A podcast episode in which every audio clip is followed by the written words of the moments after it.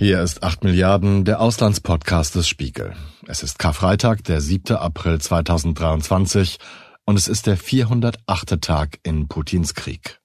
Mein Name ist Olaf Häuser und Sie werden weite Teile dieser Folge im Originalton hören.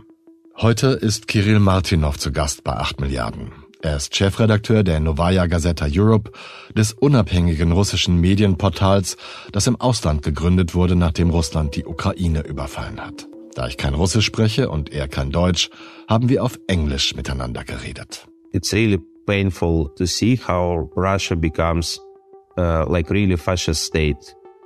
Wir haben uns dagegen entschieden, das ganze Gespräch mit deutscher Übersetzung zu überdecken. Ich fasse das Gesagte zwischendurch zusammen. Es geht um Russlands Transformation in einen faschistischen Staat. Um Journalisten im Untergrund, die trotz großer Gefahr versuchen, aus diesem Staat zu berichten. Es geht um die scheinbare Hörigkeit der Menschen, die nicht gegen den Krieg demonstrieren. Und es geht um die Grenzen der russischen Propaganda. They start to compete who loves President Putin more. Vergangene Woche feierte die Novaya Gazeta Europe ihren ersten Jahrestag. Als wir im vergangenen April schon einmal sprachen, zählten wir den 51. Tag des russischen Angriffskrieges auf die Ukraine. Und Kirill Martinov hatte Russland kurz zuvor mit einer kleinen Gruppe von Kolleginnen und Kollegen verlassen, damit sie im Exil weiterhin unabhängigen Journalismus betreiben konnten. Ohne jederzeit mit Verhaftung und Schlimmerem rechnen zu müssen, weil sie zum Beispiel den Krieg Krieg nennen und die russische Führung deshalb kritisieren. Let me start with a with a general question because we, I think it's been a year since we last spoke, and uh, and it's been about a year since you started Novaya Gazeta Europe, and much has happened in between. How would you describe this year from your professional perspective? You know, there are a lot of uh, journalists in exile, sadly speaking, in our world, not only from Russia, not only from Belarus, from different countries and region even if we talk about the whole landscape of exiled media, we have a kind of unique experience um, because we had a really strange story of Novaya Gazeta in general. Well, our editor-in-chief got his uh, Nobel Peace Prize just uh, five months before the beginning of war. And uh, we thought that uh, when when uh, Muratov got his Nobel Peace Prize, we thought that we still have some time. You know, we still have uh, some opportunity to work uh, in our country to to make journalism to and we had really a lot of support from uh, Russian citizens uh, these months and years before we worked. Basically, Novaya Gazeta will celebrate 30 years of uh, of uh, working uh, this April, like in in two days, on the first of April. Kirill Martinov beschreibt das Schicksal der Novaya Gazeta als einzigartige Erfahrung, auch für ihn selbst. Bevor er das Portal der Novaya Gazeta Europe gründete, war er Politikchef bei der Zeitungsausgabe der ursprünglichen Novaya Gazeta und davor Assistenzprofessor an der Wirtschaftshochschule Moskau. Die Novaya Gazeta ist Russlands bekannteste unabhängige Tageszeitung. Auch sie feiert in diesem Jahr ein Jubiläum, das 30. Ihr Chefredakteur Dmitri Muratov gründete sie 1993 und wurde 2021 für seine Arbeit mit dem Friedensnobelpreis ausgezeichnet. Die Novaya Gazeta berichtet über Themen wie Korruption in Russland, die Tschetschenienkriege und organisierte Kriminalität und deren Verbindung zu russischen Amtsträgern. Und sie engagiert sich für die Einhaltung der Menschenrechte. Mit Kriegsbeginn verschärfte Putin das Mediengesetz in seinem Land und erhöhte den Druck auf Journalisten damit erheblich. Seitdem ist es russischen Medien verboten, das Wort Krieg für den Angriffskrieg zu verwenden. Für kritische Berichterstattung über die russische Armee drohen bis zu 15 Jahre Haft. Nach dem Überfall auf die Ukraine stellte die Kreml-kritische Zeitung ihr Erscheinen in Russland deshalb selbstständig ein, um einem Publikationsverbot zuvorzukommen. Zuvor war sie von der russischen Medienaufsichtsbehörde Roskomnadzor verwarnt worden. Die Gründung der Novaya Gazeta Europe musste daher in strikter Trennung von der eigentlichen Zeitung erfolgen, journalistisch, juristisch und wirtschaftlich, um die in Russland verbliebenen Kolleginnen und Kollegen nicht in Gefahr zu bringen. Seither publiziert die Novaya Gazeta Europe von der lettischen Hauptstadt Riga aus. It's hard to imagine more independent media than Novaya Gazeta Europe during this year. Maybe I'm joking about this. Maybe it, it will be even better, you know, to find some kind of dependents like partners or like uh, big businesses or some state who, who is a partner of you. I don't know how it can, it can be, but we, we were like a group of young journalists who just start everything from the scratch and it was really really interesting you know it was like in professional terms it was i think it's it was a unique uh, experience. What we did during this year we uh, saved our team. We had uh, we rebuilt our relations with our partners across europe. Uh, we published uh, uh, newspaper like printed newspaper several times. We don't have enough resources to do it regularly in germany or in baltics country there are this wartime censorship uh, laws in Russia. And I think we are all criminals right now because, well, we always uh, provided real news about the war. I think, you know, in terms of professional dignity and uh, in terms of uh, like uh, human choice, just personal choice, it was, uh, I believe it was the best thing we can do. So I can, I can be proud about my team and about what we did.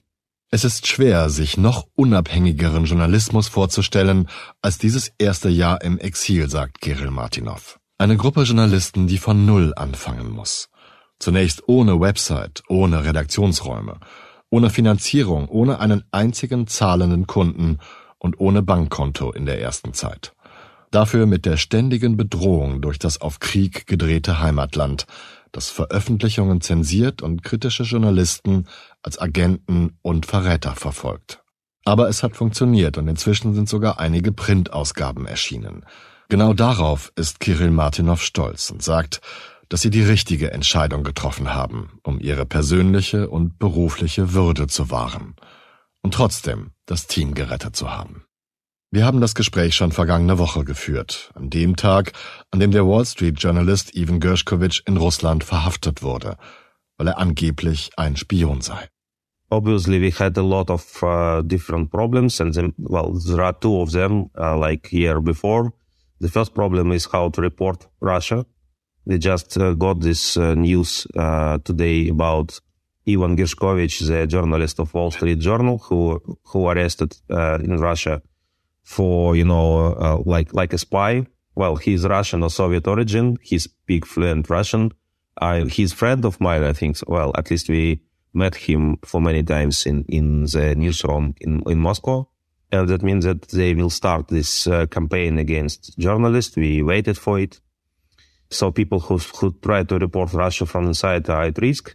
And the second main problem uh, is that during this year, it, it was harder and harder to bring information back to Russia because most channels of delivering information is uh, blocked by Russian uh, digital censorship. At the same time, we, we, know that we have hundreds of thousands and maybe millions of people who need this uh, work from independent media uh, inside Russia. And I think that the, the total audience of uh, independent media in Russia is about 20 millions. And this is the most educated, you know, and most like European minded uh, part of Russian society. Kirill Martinov hat diesen Fall selbst angesprochen, weil er Ivan Gershkovich gut kennt und weil das Team der Novaya Gazeta Europe schon erwartet hat, dass Putin seine Kampagne gegen Journalisten ausweitet und verschärft. Im letzten Jahr ist es schwerer geworden, Informationen von außen nach Russland zu bringen. Die flächendeckende Zensur wirkt. Etwa 20 Millionen Russinnen und Russen, schätzt Martinov, wollen sich trotzdem über unabhängige Medien informieren außerhalb der staatlichen Propagandakanäle. Das ist der gut gebildete, sehr europäische Teil der russischen Gesellschaft. The war uh, hits uh, Russian society very much. Like this terrible news, for example, about this uh, family in Moscow, uh, not in Moscow, but in, in near the Moscow, in the Tver district, in which a schoolgirl uh, draw these paintings against war, uh, uh, and uh, her father was detained, like, you know, like almost for the high treason because he teached he, he, his daughter, you know, to do this. And she's, uh, she's uh, taken from the family and he's under arrest. It's really painful to see how Russia becomes, uh, like really fascist state these days. And, um, That means that a lot of people want to talk about uh, their, their pain, you know. And well, because of uh, good reputation of Novaya Gazeta before the war, we still can have connection with these people. Das Projekt der Novaya Gazeta Europe konnte nur funktionieren, weil der Ruf der ursprünglichen Zeitung nach wie vor gut ist. Weil der Krieg die russische Gesellschaft in vielen Bereichen extrem beeinflusst, wollen viele Menschen über ihre Sorgen sprechen, können das aber nicht öffentlich tun. Es tut sehr weh zu sehen, wie Russland zu einem faschistischen Staat werde, sagt Kirill Martinov. Als Beispiel führt er den russischen Vater Alexei Moskaljow an, der ins Straflager geschickt werden könnte, weil seine Tochter ein Antikriegsbild gemalt hat. Der Spiegel hat über den Fall berichtet. Ich verlinke die Artikel in den Show Notes. Sie finden sie aber auch auf spiegel.de. Das russische Gesetz zu ausländischen Agenten wurde seit 2017 immer weiter verschärft. Inzwischen kann der Kreml alle Organisationen und Einzelpersonen zu ausländischen Agenten erklären, die nach Ermessen des Staates unter Beeinflussung aus dem Ausland stehen wie zum Beispiel die Deutsche Welle, der Russland schon im Frühjahr 2022 ein Sendeverbot erteilte. Diese Verschärfungen machen die Arbeit für Bürgerrechtler, Menschenrechtsorganisationen und Journalisten fast unmöglich. Der Novaya Gazeta wurde im vergangenen September in Russland die Drucklizenz entzogen. Berufungen und mehrere juristische Verfahren später wurde das Urteil in höchster Instanz bestätigt. Natürlich habe ich Kirill Martinov gefragt, wie die Novaya Gazeta Europe es geschafft hat, weiterhin kremlkritischen Journalismus zu machen. Ob die Plattform immer noch regelmäßig Informationen aus Russland bekommt, wer noch vor Ort recherchiert und wie gefährlich das alles ist. Sometimes we work uh, just via Zoom or like, you know, using other sort of tools, digital tools to reach people. And we still have uh, 10 to 15 uh, journalists who work anonymously in, in Russia. Hopefully, uh, we still have some time to do this work because if we consider this case of uh, American journalist for Wall Street, he was, he had official accreditation. He worked by his name. So it was easy to trace, him and, to, to detain him. In our case, we do more like shadow journalism, you know, no accreditation, no official statuses, no names, no official salaries. And we hope that we can use these this uh, methods uh, for this year, for example. Mm. Still, it, it sounds very dangerous, not only for the yeah, the but it, it's like it, it's like you know, it's a job. Uh, you you can't ask people to do this job in Russia. Uh, this is uh, can only happen if uh, it is their choice. Uh, so some professionals still want to report Russia and they bring us uh, stories. And we, well, we, we, use it with, with, uh, with all appreciation. Mm. But I, I figure it must be at least a little bit dangerous for your team outside Russia too. We discuss this uh, this issue with our colleagues, and we think that as soon as Russian authorities uh, realize that we are not we are not going to shut down and they can destroy us legally, like with all these laws against foreign agents, so-called foreign agents or so-called undesirable organizations. I think that they can start to use this just terror against uh, journalists abroad. Uh, but we try to be prepared to this uh, situation too. And, you know, in some, in, I, I personally feel that we don't have a kind of choice. We never we never will accept this war and we never will say, okay, you had right to start this war. And that is why basically uh, the personal choice is very simple. If you want to be like not only, you know, professional journalist, but just uh, at least a hu human being, uh, that means that you still have to do this job. Es arbeiten immer noch Menschen in Russland für die Novaya Gazeta Europe, sagt er. Ohne Akkreditierung, ohne offiziellen Status, ohne offizielles Gehalt. Keine Arbeit, die man beauftragen kann. Mehr eine persönliche Entscheidung, sich selbst zu engagieren. Trotz der Gefahr. Dafür haben sich auch er selbst und seine Leute entschieden, erzählt Kirill auf die Nachfrage, wie gefährlich ihre Arbeit im Exil für sie sei. Eine einfache Entscheidung, sagt er. Denn sie werden den Krieg niemals akzeptieren. Und daher sei es, wenn überhaupt, eine menschliche Erwägung gewesen. Kann ich das einfach hinnehmen, was gerade vor sich geht? Dieser Krieg, den mein Land angefangen hat? Oder muss ich mich dagegen wehren, nicht nur als Journalist, sondern als Mensch? I think that, you know, that roughly speaking, we can, we can imagine Russian society like three big groups.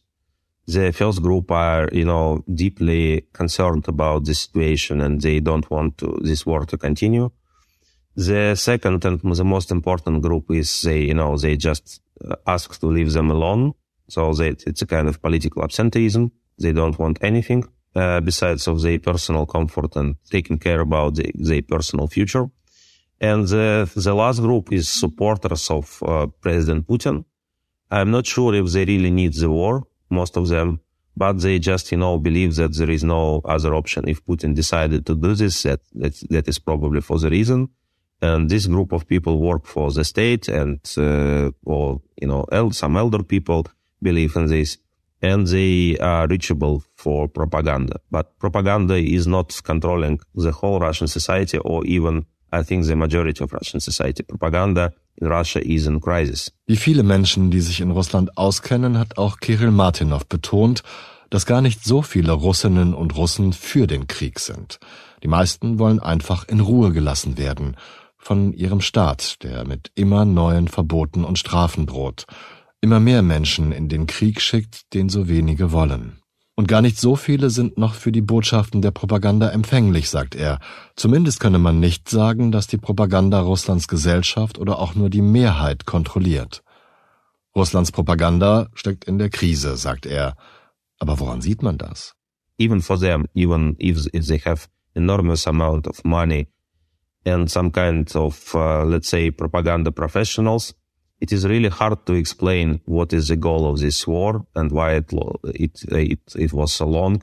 And they they start you know to to say okay we are leaving. Uh, everyone in the world hates us. A lot of so-called Russophobia, as they said, but it doesn't make more sense. You know, if you repeat this for several years and the situation becomes even worse, you don't understand how to how to describe this war. And basically, Russian authorities didn't help propaganda because they, Putin can't explain why basically he, he still wages this war. For what? I mean, what is the, what will be the victory? Uh, you know, what, what, uh, why people should die?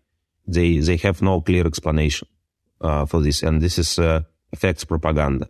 And, uh, we have data basically. We had, we have data about, uh, the audience of, Russian media in general, not only independent media, but, um, but official sources of information the main trend here is that uh, there is a much bigger level of distrust than one year ago. People don't trust propaganda anymore, but they don't they don't understand who is you know the trustable trustable sources or trustable groups of people who can provide them a really clear explanation of, of what happens. Wenn es von vornherein schwierig ist zu erklären, was an diesem Krieg gut sein soll, dann hat man auch ein Problem, wenn man Geld wie Heu hat und Propagandaexperten beschäftigt, wie der Kreml. Und auch die Erklärung, dass die ganze Welt Russland hasst und man sich dagegen behaupten müsse, funktioniert nur eine gewisse Zeit. Dann beginnt das Misstrauen gegenüber den immer gleichen Botschaften, denen keine Ergebnisse folgen. Das Ausmaß dieses Misstrauens, sagt Kirill Martinov, ist im vergangenen Jahr immens gewachsen. Viele Leute misstrauen inzwischen der Propaganda und daneben gibt es für sie nichts mehr, dem man trauen kann. Keine Quelle, keine Organisation kann erklären, was hier gerade vor sich geht und wofür das gut sein soll. Da liegt die Frage nahe, was denn mit den Menschen ist, die nach wie vor die Propagandashow des Kreml durchziehen. Well, the normal situation when you start to lie and you know you lie a lot and you get a lot of money for this and you are kind of in the trap of this lying, you know, you said before and that is why uh, the more you lie, you well, the more you try to believe in what you are saying, and if you try to explain this criminal, uh, uh, provide some explanations and some reason for this criminal war for for the year, you really become a kind of believer. You can't be just you know just uh, cynical to say like this. Okay, I I, I will have like millions of uh, euros for saying every day that killing people is a great idea it, it can't work like this. I mean, uh, they, they have the same psychology like all other people. They just, you know, made uh, criminal choices. And right now they need to have some explanation why they did it. Irgendwann kann man halt nicht mehr zurück. glaubt selbst die eigene Propaganda, und der einzige Ausweg ist, sich einzugestehen, dass man die Werbetrommel für Verbrecher gerührt hat. Wenn man nicht zynisch genug ist zu sagen, ich kriege hier Millionen von Euros dafür, dass ich jeden Tag sage, Leute umzubringen ist eine prima Idee. Dann entscheidet man sich selbst kriminell zu handeln und muss irgendwann erklären, warum. Der hierzulande bekannteste Vertreter dieser Propaganda und in meiner Wahrnehmung auch der radikalste Krakeler im russischen Fernsehen ist Wladimir Solovjow. Kirill Martinov hat sich kürzlich in einem Selbstversuch mehrere Shows von Solovjow angeschaut und ein Muster festgestellt. Problematic example for me. I in February I watched uh, several shows of Solovyov and usually you know what we see about Solovyov is some short videos on social media. But I watched the whole shows for, for several hours from different weeks, weeks. And they have a, a kind of new uh, scenario for this show. Uh, first of all, they will bring, you know, some speech, daily speech from President Putin. And Putin can speak about, you know, some like issues about agriculture or the industry or social support for Russian people. So this is a five minute speech at the beginning of President Putin. And after that, the anchor, Vladimir Solovyov, he will explain you, you know, what basically our great leader means. Like he, he feels himself like a priest of this church, you know, just to explain you what, what basically God is saying, you know, to, to, to normal people, to, to the believers. And after that, you can find uh, like six um, experts, so-called experts in the studio usually all of them are uh, men. So it's like, you know, all men dictatorship panel and they start to compete each other who admire, uh, admires President Putin more. So usually the, the topic of uh, the first uh, half of, of, the show is, you know, if President Putin is a pure genius or, or just, you know, ordinary, or ordinary pure genius or maybe he's just the, the greatest uh, person ever born in you know in, in the human history. So they start to compete who loves President Putin more. But after that, they they start to discuss uh, enemies. So for sure, there are some internal enemies, traitors and foreign agents and so on, and all of them should be detained and you know. And after that, what what is most important, they start to talk about the war itself and um, external enemies. Usually they start at, at least like last month, they usually end the show by the topic of nuclear war. And uh, both Solovyov and his so-called experts, they usually agree that, you know, that nuclear war is a solution, is a good idea generally, because we have a lot of uh, bombs and that means that everyone should fear us. And so they just, you know, finish the show like discussing what uh, what uh, city uh, should we nuke first? Like probably Berlin or maybe I don't know London. We never occupied London, so probably this is you know the interesting uh, interesting case, and it's really terrible. And I think that it's like a like you know final stage of propaganda because I I really don't understand what they can do more. What kind of uh, agenda they can provide after this uh, level of discussion. Alle Shows laufen nach dem gleichen Muster ab. Erst wird über die neuesten Taten und Entscheidungen von Wladimir Putin berichtet. Dann legt die Expertenrunde die Worte des Herrn aus. Mit Solovjow, der quasi als Hohepriester dieser Kirche fungiert. So drückt Martinov es aus. Im Anschluss überbieten sich die Anwesenden mit Betrachtungen darüber, ob Putin ein normales oder ein außergewöhnliches Genie ist oder einfach die größte Persönlichkeit, die je geboren wurde. Ein Wettbewerb, wer Putin am meisten liebt, sagt er. Und danach wird über Feinde gesprochen. Eine Diskussion, die inzwischen regelmäßig damit endet, dass alle einen Atomkrieg fordern, dass man Berlin, Paris oder London in Schutt und Asche legen und erobern sollte. Das, so Martinov, ist das Ende der Propaganda. Denn was will man danach noch sagen? Ich habe ihn gefragt, ob er der Meinung ist, dass Putin seine Propagandanarrative eigentlich selbst glaubt. Do you think that Putin himself uh, believes in his narrative? Yeah, I'm pretty sure he believes in his narrative, and I'm pretty sure he's out of reality. Is a, is a common uh, idea about him. He don't understand basically what kind of country he rules. He has very artificial images of Russia He never use uh, real information. He got only you know, information from his advisors. And like in any dictatorship, uh, all these advisors prefer to provide him something pleasant. And that is why he, he, I think that he, he really believes that he have a kind of historical mission. He wants, you know, to establish uh, a new kind of Yalta conference. So probably he still thinks that, you know, China and United States will come to him and offer like a peaceful conference in which he got like enormous level of respect and uh, got control about on, on former Soviet territories directly or, or indirectly. That is why basically I think that this decision of international uh, criminal court in, in uh, Hague hits him because he want to be the most respectful person in the world. This is a real goal of the, of the war probably. And he can't even explain this. Wie bitter, wenn das stimmt. Putin geht es dieser Aussage zufolge nur darum, endlich als eine der wichtigsten Personen des Planeten wahrgenommen zu werden. Ein Mann auf historischer Mission.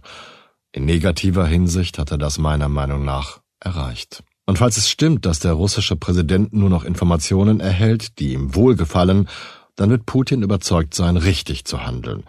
Das wäre ein schlimmes Zeichen für Russland und die ganze Welt. Aber Kirill Martinov geht noch weiter und sagt, dass Putin eine zutiefst schlecht informierte Person ist, die noch nie in einer politischen Debatte bestehen musste, seit er von Boris Jelzin als neuer starker Mann im Staat installiert wurde, um den Tschetschenienkrieg zu gewinnen. Für Martinov wirkt das wie eine böse Parodie echter Politik. You know, he, he has no reason to doubt, to have doubts about what he is doing. He is deeply disinformed person, sadly speaking. Like for me, it's basic uh, lessons about the importance of democracy and free free press and uh, you know discussions in parliament. It can look stupid, but you know we all make mistakes. And uh, if you if, if you never criticized by anyone in your life, you know at some point you you believe that you are genius for real. Let's remember, for example, that this so-called political strongman, he never debate any uh, political opponents of him, never in his career. Like even 20 years ago, the idea of the transfer uh, of power from Yeltsin to Putin, it was okay, Russia is in deep crisis. We had an enormous economical problem in, in 90s. Uh, we have uh, uh, a new war in Chechnya.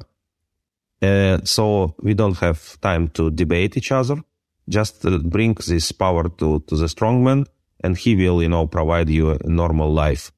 And for me, it's like, uh, like, uh, evil comedy of politics. You can, how you can be like real politician if you can't speak with other politicians. Es ist einigermaßen erstaunlich, wie deutlich Kirill Martinov Wladimir Putin und seine Camarilla kritisiert. Denn freie Berichterstattung kann in Putins Russland lebensgefährlich sein. Der wohl bekannteste dieser Fälle ist der Anschlag auf die Journalistin Anna Politkovskaya. Sie hatte während des Tschetschenienkrieges Verbrechen der russischen Armee aufgedeckt und darüber in den Novaya Gazeta geschrieben. Im Oktober 2006 wurde sie vor ihrer Wohnung in Moskau erschossen.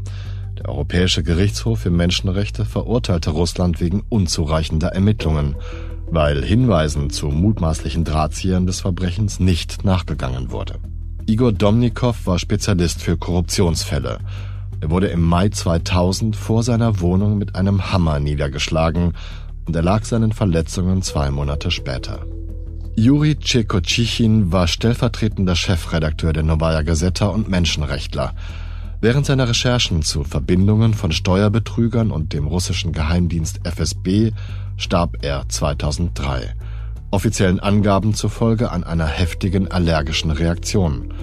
Tatsächlich wird vermutet, dass er mit Thallium vergiftet wurde, einem hochgiftigen Metall, das schon der sowjetische Geheimdienst KGB einsetzte. Anastasia Baburova war freie Mitarbeiterin der Novaya Gazeta. 2009 wurde sie nach dem Besuch einer Pressekonferenz in Moskau gemeinsam mit einem Menschenrechtsanwalt auf offener Straße erschossen. Natalia Estemirova war für die Menschenrechtsorganisation Memorial in Tschetschenien tätig. Gelegentlich schrieb sie Artikel für die Novaya Gazeta. Im Juli 2009 wurde sie entführt und noch am selben Tag erschossen aufgefunden. Schon zu Beginn unseres Gespräches hatte Kirill Martinov davon gesprochen, dass nun eine neue Kampagne des Kreml gegen Journalisten begonnen habe. Er erwartet, dass nun mehr und mehr Korrespondentinnen und Korrespondenten ausländischer Medien Russland verlassen werden, was die Arbeit für die russischen Kolleginnen und Kollegen weiter erschwert. It looks like it's a new campaign against journalists. Uh, we have not so many international reporters inside Russia these days, like maybe maybe a few dozen of them, dozens of them. It's not enough to report such a big country, not enough even for Moscow. And I think that we, we will see people leaving Russia because you can't work officially like a journalist there. And when, when, you know, when uh, more and more international reporters will leave Russia, uh, that means that uh, they can start, authorities can, can start hunt, hunting on those people who do this kind of shadow journalism without accreditations and without names. For me, it's not uh, like a next step of destroying uh, independent journalism in Russia because for me, it is destroyed already like one year ago when they just uh, force people not to, you know, not to cover war. You can be journalist and avoid uh, topic number one. But we still can divide this job. For example, uh, Wall Street Journal, in which uh, work, uh, works, they for sure they cover uh, all stories linked to the war, but the person who is on the ground, he select you know more less dangerous topics, and this is uh, like a divide uh, of of this journalism work. But for now, it's just we have just less and less opportunities to work uh, in Russia in any way, officially or unofficially. We still have a lot of people who want to do this job because in Russia, you can imagine for me personally, and I think for many other people, uh, Russian citizens, what we are doing basically is the only way to protect our human and professional dignity. And that means that we have dozens and probably hundreds of people who still want to be independent journalists inside Russia, even if, if they have these risks, because at least they, they see that they do something useful and uh, meaningful, you know, both for Ukraine, support Ukraine, Ukrainian people and to support uh, what remains of Russian society. Wenn Sie diese Musik hören, folgt hier normalerweise die sogenannte Abmoderation der Folge. Heute allerdings beschränke ich mich darauf, allen Kolleginnen und Kollegen zu danken, die nach wie vor herausfinden wollen, was in Russland wirklich vor sich geht, die sich dafür in Gefahr begeben, weil ihre Berufsehre und ihre Menschlichkeit das gebietet. Und dann, das habe ich meinem Gast versprochen, gebe ich Kirill Martinov Platz, sich bei seinem Team zu bedanken. I want to say, well, uh, my, to, you know, to pass my thanks and uh, my greetings to the whole team of Novaya Gazeta, working in different countries, in Moscow, in Russia, outside of Russia, whatever. Uh, because this job for 30 years was really important and on personal level, this is a kind of life changing things. Like, you know, if I don't understand what basically I, I will do in my life if I never met Muratov and all this team. So, well, I was a philosophy teacher in university and this is really hard days, you know, for philosophy teachers, for university teachers at all. They have to choose, you know, to leave country or to be obedient. And Novaya Gazeta gave us a chance to, to stay, to stay like humans. It was not, not only about journalism. Uh, it was about about uh, protecting people, journalists and citizens and Ukrainians, uh, whatever. Novaya Gazeta always were on, on the side of people. And in case of war, we did the same choice, even if it was very dangerous. Das war 8 Milliarden, der Auslandspodcast des Spiegel. Mein Dank an Kirill Martinov, der sich sofort bereit erklärt hat, nach einem Jahr erneut mit mir zu sprechen. Und ich möchte mich seinem Dank an die Novaya Gazeta und die Novaya Gazeta Europe anschließen. Dank an Philipp Fackler für die gewohnt souveräne Arbeit an den Reglern, die den Klang bedeuten. An Janis Schakarian für die redaktionelle Unterstützung bei dieser Folge und an Juvina Kostreva für ihre unschätzbare Hilfe. Dank nicht zuletzt an Sie, liebe Zuhörerschaft. Ich kann mich wahrlich glücklich schätzen, diesen Podcast für ein so aufgeschlossenes Publikum machen zu dürfen, das sogar Folgen gutiert, die wir im englischen Originalton belassen. Bleiben Sie tapfer und gesund. Ich verbleibe bis zur nächsten Folge, Ihr Olaf Häuser.